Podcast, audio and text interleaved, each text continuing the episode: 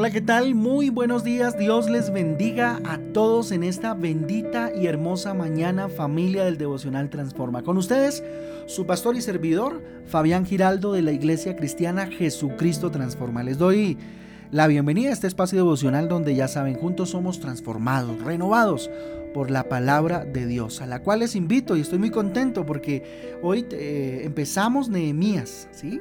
Eh, ayer terminamos pues el libro de Esdras y comenzamos una nueva página eh, de esta historia de la reconstrucción de Jerusalén, vista digamos que desde, otro, desde otra óptica, la de Nehemías.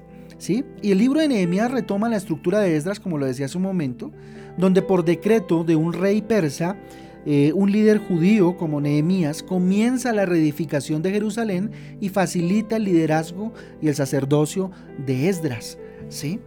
Y bueno, nos encontramos con una situación bastante particular en la vida de Nehemías, ¿sí? Miren, hoy vamos a hablar acerca de eh, un tema bien interesante y es un nuevo comienzo, un nuevo comienzo, ¿sí? Entonces vamos a empezar en Nehemías 1. También tenemos en nuestra guía devocional Proverbios 19 para también hacer lectura de ello. Y eh, bueno, tenemos unos versículos que ya sabemos todos, eh, son o tienen un objetivo y es eh, mm, reflexionar durante el día, ¿cierto? Vamos entonces a Nehemías capítulo 1 y vamos a hablar de un nuevo comienzo, ¿sí? De hecho, ahí en la gráfica encontramos que dice Nehemías cuenta la reedificación del muro de Jerusalén como factor importante de protección y defensa y reformas post eh, religiosas y administrativas. Y eso es lo que hace Nehemías o lo que llega a ser a Jerusalén. Pero entonces todo esto demarca en el primer capítulo un nuevo comienzo. Mire, aunque todos queremos prosperar en la vida, es inevitable que tengamos tropiezos, unos más grandes que otros. El pueblo de Dios estaba pasando por un momento muy, muy complicado. Mire lo que sucede según el versículo 3 de Nehemías capítulo 1.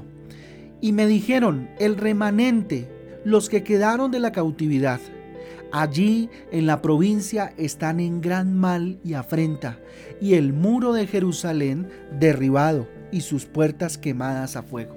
Esa era la realidad que estaba viviendo Jerusalén y esa era la realidad devastadora que estaba viviendo el pueblo. Ahora, ¿cuántas veces nos sentimos o nos hemos sentido de esa misma forma? con los muros derribados y todo eh, eh, eh, quemado, ¿cierto? Es decir, parece que nuestra vida está en ruinas. ¿Cuántos aún hoy se están sintiendo de esa manera? ¿Cuántas áreas inclusive de nuestra vida usted cree que están en ruinas y no hay forma de solucionarlo? Su área emocional, su área académica, ¿cierto? Entonces, ¿cuántas veces nos hemos sentido así? Mientras estemos en este mundo, miren, es normal que tengamos que pasar por momentos difíciles, complicados, angustiosos. ¿sí? ¿Qué hacer cuando estamos pasando por momentos tan difíciles, tan complicados? La verdad es que solo nos quedan dos cosas, ¿sí? Dos cosas hacer. O nos rendimos y damos todo por perdido, o cobramos fuerza, cobramos ánimo y volvemos a comenzar. Usted decide. Dios le da libre albedrío, Dios está ahí para que volvamos definitivamente a empezar y glorifiquemos el nombre de Dios con un nuevo comienzo, dado por Él. Claro que sí, dado por Él. Entonces, ¿cómo comenzar de nuevo? ¿Qué nos muestra este capítulo para comenzar de nuevo? Mire, el versículo 1 y 2 lo que dice. Palabras de Nehemías, hijo de Acalías, aconteció en el mes de Quisleu, en el año 20, estando yo en Susa, capital del reino, que vino Hananí, uno de mis hermanos, con algunos varones de Judá, y les pregunté por los judíos que habían escapado, que habían quedado eh, de la cautividad y por, y, por Jerusalén, ¿cierto? Preguntó por su ciudad, ¿sí? Entonces, ¿qué nos muestra esto en, primer, en primera instancia? Que era un hombre interesado por saber de, de, de, los suyos, ¿cierto? Entonces, para comenzar de nuevo, lo primero que tenemos que hacer es interesarnos por lo que les sucede a los demás y por lo que nos sucede a nosotros mismos. Pregúntese, mírese al espejo, ¿qué me está pasando? ¿Qué, debo, ¿Qué ajustes debo hacer? ¿Cómo está mi familia? ¿Cuál es el estado de mi familia? ¿Cuál es el estado de los que me rodean? ¿Cuál es el estado de mi nación, de mi ciudad? ¿Sí? Y obviamente partiendo de cómo estoy yo, cuál es el estado emocional mío, cuál es el estado, cómo me siento yo con mi trabajo, cómo me siento yo, ¿cierto? Entonces lo primero que hay que hacer es interesarnos, porque a veces vivimos la vida como por vivirla, como la aventura, como la aventura, como dice Pablo por allá en 1 Corintios, ¿sí? Vivimos la vida así. Entonces no nos preocupamos por saber cómo estamos. Si mi esposa es feliz o no es feliz. Si mis hijos son felices o no son felices. ¿Cómo está tu familia? ¿Cómo estás tú? Otro punto importante lo encontramos en el versículo 4. Mire lo que dice. Cuando oí estas palabras me senté y lloré. E hice duelo por algunos días y ayuné y oré delante del Dios de los cielos. Fíjese que esta fue la reacción del versículo 3 que lo habíamos leído eh, eh, hace un rato, ¿se acuerdan? Cuando le dijeron que la ciudad estaba quemada y que estaba en una afrenta y que estaba muy mal y que los muros estaban caídos. Su reacción fue sentarse a llorar. Dice, hizo duelo, ayunó, oró delante de Dios de los cielos. Para comenzar de nuevo, lo primero que hay que sentir es dolor, ser eh, no ser un indolente frente a las circunstancias que está viviendo eh, eh, mi familia, mi país, mi sociedad, mis, el más cercano, su amigo, el prójimo, bueno, en fin, ¿cierto? Entonces, ¿cómo comenzar de nuevo sintiendo el dolor? por lo que se está pasando, vivir el duelo de lo que estamos pasando, de lo que estamos viviendo, como Josué, en el momento en que murió Moisés, vivió el duelo, pero Dios después le dijo, levántate y pasas de Jordán, ¿sí? Entonces, es decir, no resignarnos a lo malo que nos pueda estar sucediendo. No quedarnos ahí, sentir el dolor, llorarlo, pero hay que levantarse. ¿sí? Hay que ser consciente de lo que estamos pasando y viviendo. ¿sí? Versículo 5. Y dije, te ruego Jehová Dios de los cielos fuerte, grande y temible, que guarda el pacto y la misericordia a los que ama, eh, a los que aman y guardan sus mandamientos. Así empezó su oración en el versículo 5, ¿cierto? Así inició después de haber llorado, después de haber ayunado y quebrantado totalmente, ¿cierto? ¿Cómo comenzar de nuevo? Mira, hay que depender de Dios. Solo estando de verdad de rodillas delante de Dios es posible estar de pie delante de los hombres y de los problemas, dicen por ahí, o decía por ahí una frase, ¿sí? Solo así de rodillas delante de Dios. Hay que depender totalmente de Dios. Mire lo que Él hace. Primero, reconoce cuál es el Dios al que le está orando. Te ruego, oh Jehová, Dios de los cielos, uno, fuerte, grande y temible, que guarda el pacto y la misericordia a los que aman y guardan sus mandamientos. Qué oración tan sabia, ¿cierto? Reconociendo la dependencia total de Dios. Que eh, eh, digamos que, em, el destino de Jerusalén, el destino de su vida estaba en manos de Dios. ¿sí? Mire qué importante, versículo 6. Esté ahora atento tu oído y abierto tus ojos para oír la oración de tu siervo. Mire la humildad. Mire lo que sigue diciendo. ¿Qué hago ahora delante de ti día y noche? Ojo, día y noche, no un ratico. Por los hijos de Israel, tus siervos, y confieso los pecados de los hijos de Israel. Hay arrepentimiento. Importante. Continúo, que hemos cometido contra ti. Sí, yo y la casa de mi padre hemos pecado. ¿Sí? ¿Cómo comenzar de nuevo? Hay que arrepentirse. Hay que tener una actitud de arrepentimiento. Hay cosas que no hemos ajustado en nuestras vidas. Y con humildad, Él viene y se presenta delante de Dios y proclama arrepentimiento, no solo por Él, sino por su casa. Y su casa se refiere a toda la población de, de Israel, ¿cierto? ¿Usted ha pedido perdón por usted y su familia? ¿Ha puesto la cara delante de Dios y le ha dicho, perdóname, me arrepiento, Señor? Otro punto importante que encontramos aquí en este versículo 6 es que para comenzar de nuevo no hay que ser egoísta. Miren, las personas egoístas por lo general nunca podrán eh, ser protagonistas de grandes eventos. Su egoísmo los lleva solo a buscar cosas en las cuales ellos pueden figurar. Siempre, mire, se, contentarán con llegar a ser la cabeza de ratón. ¿Sí? El luchar por llegar a ser la cabeza de león no está dentro de sus planes, ya que para, para esto se necesita eh, trabajar, se necesita eh, moler, perdónenme la expresión, ¿cierto? En beneficio de los demás. Y él no ora solo por él, sino por los demás. ¿cierto? Se despoja de todo egoísmo, se humilla delante de Dios, se arrepiente, pone la cara y no es egoísta, ora por los demás, piensa que los demás están sufriendo, ¿cierto? Su pueblo, su gente, ¿sí? Hay que dejar el egoísmo atrás y orar por aquellos que eh, cercanos a nosotros están en situaciones difíciles. Versículo 7. En extremo nos hemos corrompido contra ti y no hemos guardado los mandamientos, estatutos y preceptos que diste a Moisés tu siervo. ¿Sí? Mire, reconociendo nuestros errores. Qué importante reconocer los errores reconocer que nos hemos equivocado. Es imposible comenzar de nuevo si no queremos eh, ser eh, nuestras, eh, si no queremos ver, vernos en un espejo, ¿cierto? Ver nuestras debilidades para poderlas superar. La perfección solo se consigue en la, con la corrección. Ojo esta frase, la perfección solo se, se la consigue con la corrección. Es necesario mirarnos al espejo, ser sinceros, ser honestos. Soy débil en esto, soy débil emocionalmente, soy débil intelectualmente. Señor, sé tú mi fuerza. Hoy reconozco que tengo debilidades, que lucho día con día con este pecado. ¿sí?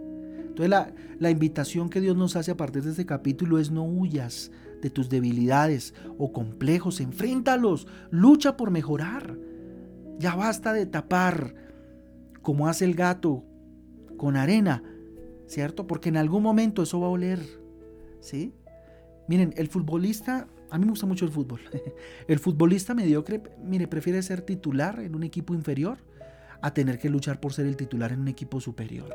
Y no me estoy refiriendo a nadie, solamente pongo el ejemplo, ¿sí? Porque los que luchan, los que guerrean, ¿cierto? Eh, eh, pueden lograr ser eh, indefectiblemente el titular en un equipo superior. Para estar con los mejores se necesita de mucho esfuerzo y dedicación. Mucho esfuerzo. Un adagio popular dice, eh, en un país de ciegos el tuerto eh, es el rey, ¿cierto? Así dice el adagio. Y el lema del mediocre es, si quieres sentirte eh, grande, júntate con un pequeño, ¿cierto? Esa es la forma más mediocre de sentirse grande. Pero definitivamente Dios nos manda a que reconozcamos nuestros errores, ajustemos y luchemos por estar siempre en la titular. ¿Sí? Mire, otro punto importante en el versículo 11. Te ruego, oh Jehová, dice lo siguiente, esté ahora atento tu oído a la oración de tu siervo y a la oración de tus siervos, quienes desean reverenciar tu nombre. Concede ahora buen éxito a tu siervo y dale gracia delante de aquel varón, porque yo servía eh, de copero al rey. ¿Cierto? Aquí la oración empieza a tomar sentido, ¿sí? Porque ya va a tomar una decisión. Entonces, para comenzar de nuevo es necesario tomar decisiones y actuar, ¿sí? Tomando decisión de actuar. Así se comienza de nuevo. Mire, el hombre valiente no es aquel que carece de miedo. Nada de eso. El hombre valiente es aquel que es capaz de superar el miedo. Que a pesar de sentir miedo, temor, arranca. Miren, para Nehemías hubiera sido más fácil seguir de copero. Era mucho más cómodo, pero no lo hizo. Echó para adelante y fue a enfrentar la situación. Y fue a enfrentar la situación. Versículos eh, de Proverbios 24. Te voy a invitar a que vayamos a Proverbios 24, versículo 16. Mire lo que dice. Porque siete veces cae el justo y vuelve a levantarse. Mas los impíos caerán en el mal. Para empezar de nuevo, es necesario no tener miedo al fracaso. Quítese ese miedo en el nombre de Jesús. Mire, lograr grandes cosas implica equivocarse. No importa eh, si te equivocaste tal vez luchando por ser cada día mejor. Levántate. Si esa fue tu derrota, hoy Dios te dice, levántate y sigue intentándolo. Porque siete veces cae el justo y vuelve a levantarse. Mas los impíos caerán en el mal, ¿cierto? Y para terminar, no te preocupes. Si te equivocaste, ¿sí? Una vez más, no te preocupes. Arrepiéntete. Ármate de muchísimo valor, eso sí, y vuelve a intentarlo. En el nombre de Jesús. Esta vez que Jesús vaya en la barca. ¿Sí? Tal vez lo has intentado solo, sola, y te has desgastado. Este es el tiempo. Este es el tiempo de intentarlo con Jesús. Miren, solo los valientes son capaces de reconocer sus debilidades. Así que esfuérzate, sé muy valiente y lograrás lo que Dios tiene para ti y el propósito que Dios tiene. No te rindas. Es el mensaje de hoy. En medio de una situación como la que estamos viviendo es necesario un nuevo comienzo. un nuevo comienzo. Bueno, vamos a orar entonces, de acuerdo a esta palabra maravillosa que Dios nos ha regalado en esta mañana. Papito Dios, tu palabra es impresionante, Señor. Tu palabra es justa, bendito Dios. Justo lo que necesitaba escuchar, Dios. Hoy nos has hablado, Papito Santo. Bendito Padre, ¿cuántas veces nos hemos sentido derrotados, Dios? Con los muros derribados, Papito Santo. Tal vez en este momento sea la realidad de alguien de los que está hoy escuchando este audio, Dios. Con todo quemado, bendito Dios, y parece que la vida está en ruinas. Pero hoy en el nombre de Jesús, yo quiero empezar de nuevo, dígale. Yo tomo la decisión de empezar una vez más, Señor. Ha sido momentos difíciles, complicados, desesperanzadores, pero hoy decido levantarme, bendito Dios, del estado de postración en el que estoy, papá. En el nombre de Jesús, dígale, bendito Dios, ayúdame a comenzar de nuevo. Ayúdame a interesarme más por los demás, bendito Dios, y por lo que me está pasando, Señor. Empezando por mi familia, bendito Dios. Necesito ser más, bendito Dios, consciente de la situación, papá. Dígale, aquí estoy, mi rey. Aquí estoy, mi Señor. Hoy, bendito Dios, expongo la vida de mi familia delante de ti, la vida de los míos, la vida aún de mis vecinos, la vida de, mi país, la gente, Señor, lo que está sucediendo, la situación social en mi país.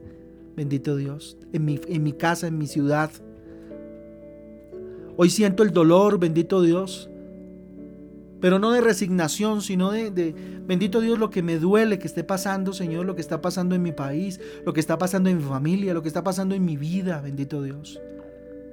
Pero hoy entiendo que debo depender de ti. De rodillas hoy en esta mañana, Señor, yo decido depender de ti, papá.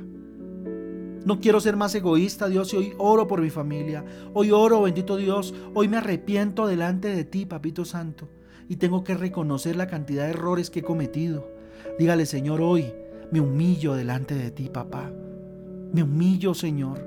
Me arrepiento de mis pecados y corro a ti, Señor. Sé tú, Señor, mi fuerza en medio de la debilidad. Bendito Dios.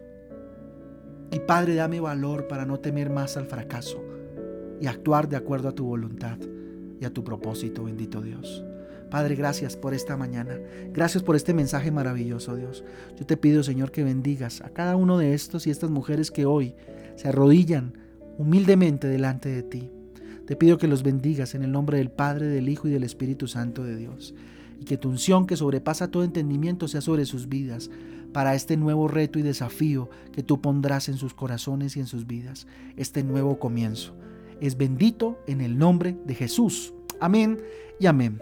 Muy bien familia Transforma, Dios me les bendiga, me les guarde. Espero verlos hoy a las 6 de la tarde para tener un tiempo de oración bien especial y a las parejas eh, a las 7 de la noche en Matrimonios Transforma. Les mando un abrazo, Dios les bendiga. Mañana los espero en nuestra reunión eh, familiar Transforma a las 5 y 30 de la tarde. Un abrazo, Dios me les guarde y me les cuide. Les amamos. Chao, chao.